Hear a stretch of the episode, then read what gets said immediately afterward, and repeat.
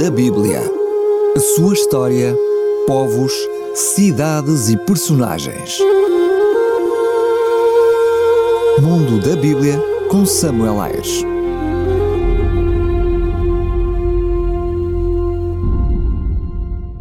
Povos da Bíblia, os egípcios.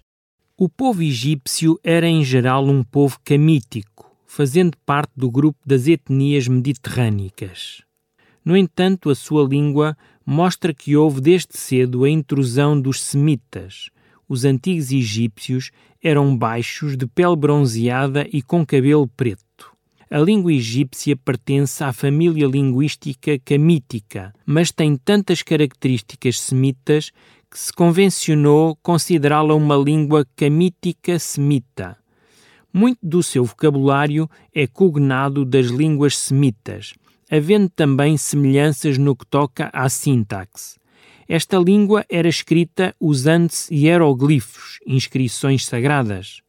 Originalmente, esta escrita era puramente constituída por ideogramas, assim, a imagem de uma casa significava uma casa mas com o seu desenvolvimento, as imagens começaram a ser usadas como fonogramas, representando sons e não objetos. Depois de uma pré-história mais ou menos longa, o Estado egípcio foi criado por Menes, que uniu o Alto e o Baixo Egípcio sobre o seu governo, fundando a primeira dinastia 2800 anos antes de Cristo. O período do Reino Antigo durou até 2150 a.C., seguindo-se um período de caos e anarquia, designado como primeiro período intermediário que se estendeu de 2150 a 2025 a.C.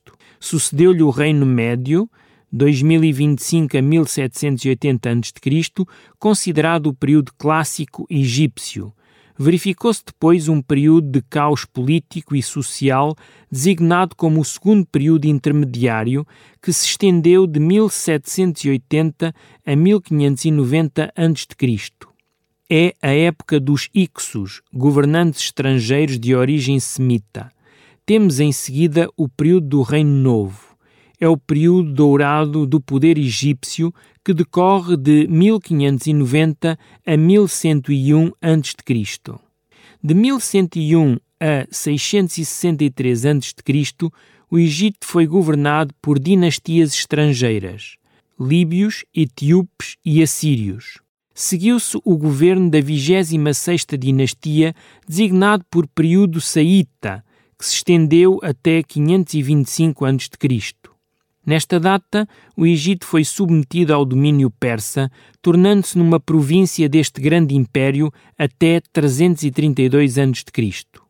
Com a conquista por Alexandre Magno em 332 a.C., o Egito tornou-se numa monarquia helenística durante cerca de 300 anos, governada pela dinastia Lágida de origem grega foi anexado por Roma em 30 a.C., tornando-se parte do Império Romano. A religião egípcia nunca constituiu um todo unitário e harmonioso. Sempre houve um culto a deuses locais que coexistiu com o culto de deuses nacionais. Como deuses locais podemos mencionar Ptah, deus artífice de Mênfis, ou Tot, deus da erudição e da lua de Hermapólis. Muitas vezes estes deuses eram representados por animais ou possuíam alguma característica do animal, exemplo, a cabeça. Como deuses cósmicos adorados por toda a nação, podemos referir Ré Atom, o deus Sol, ou a sua filha Mat, personificação da verdade e da justiça. O culto que mais se aproxima de uma religião verdadeiramente nacional era o culto de Osíris, deus do outro mundo, de Isis, sua esposa divina, e de Horus, o deus falcão, filho de ambos. Tanto as divindades locais como as divindades nacionais tinham os seus próprios sistemas teológicos e mitológicos que muitas vezes eram irreconciliáveis sem que isso perturbasse a fé dos egípcios. Estes sistemas foram criados e sustentados por poderosas castas de sacerdotes que controlavam os templos e uma boa parte da economia do país. Mundo da Bíblia A sua história, povos, cidades e personagens. Mundo da Bíblia com Samuel Ayres.